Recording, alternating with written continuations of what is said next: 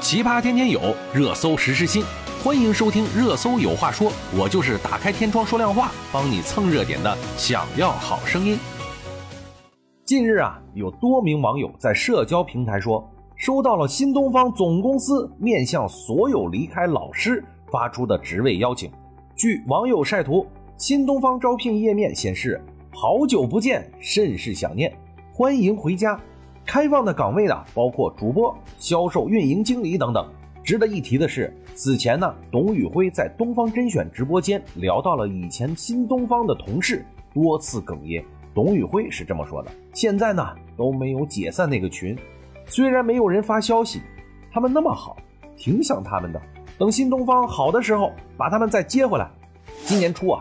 新东方创始人俞敏洪在某个账号上发表了2021年年终总结时表示，新东方的市值跌去百分之九十，营业收入减少百分之八十，员工辞退六万人，退学费、员工辞退 N 加一，教学点退租等现金支出近两百亿。在这个过程中啊，新东方决定全面停止 K 九的地面和在线培训，壮士断臂。去做更多为学生全面成长提供服务的项目，素质、素养、研学、营地教育等等。同时啊，决定加大在大学生市场和海外中文市场的投入。此外，新东方以香港上市公司为主体的新东方在线创立了东方甄选直播卖货系统。转型为以农产品筛选和销售为核心的电商平台，为全国农民提供产品增值服务，做链接农民和消费者值得信赖的平台。而正是东方甄选一度让新东方走出困境。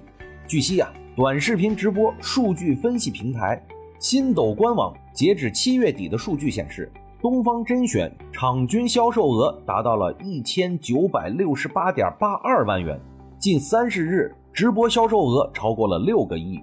东方甄选其他细分账号方面，东方甄选之图书场均销售额达到了九十三点六五万元，东方甄选美丽生活场均销售额达到了一百一十九点八二万元，东方甄选自营产品场均销售额达到了十一点三七万元，相比成立之初啊，均出现了大幅的增长。不过呢。对于东方甄选的爆火，新东方创始人俞敏洪则表示，外部人士更多的是关注东方甄选的动态，但新东方内部事务更多还是围绕着新东方的教育体系和教育产品在运营。我们不关注一时的热闹，更加关注长远的发展。俞敏洪还说啊，在东方甄选热闹的背后，也是我们对农业和生活产品产业链以及供应链的更长远布局。毕竟啊，基于外部的平台所建立起来的热闹和商业模式，是有很强的脆弱性的。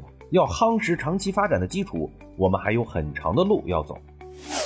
八月十九日的消息也说呀，新东方 CEO 俞敏洪在个人微信公共账号“老俞闲话”发文，谈及了为什么自己不退休。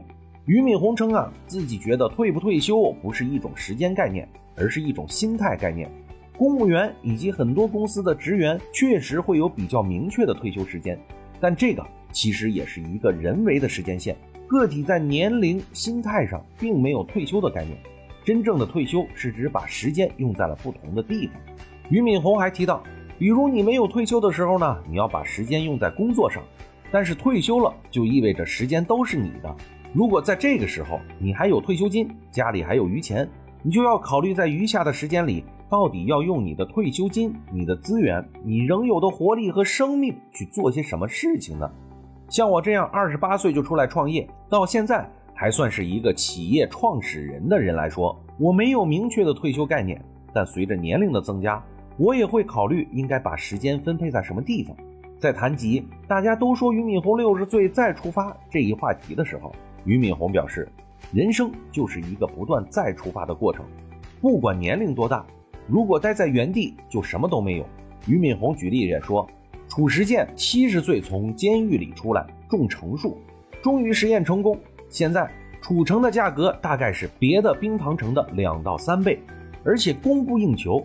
他留下的一种精神遗产，就是不管年纪有多大，都不轻易向命运低头。一个企业家呀，到底做的怎么样？主要看他的胸怀，也要看他的责任。像俞敏洪这样的负责人、重情义的企业家，是真的可以揽英雄于天下，众将士也愿意跟随这样的好将军。相信啊，俞敏洪会带领新东方创出一片新的天地。好了，今天我们就说这么多吧，我们明天见。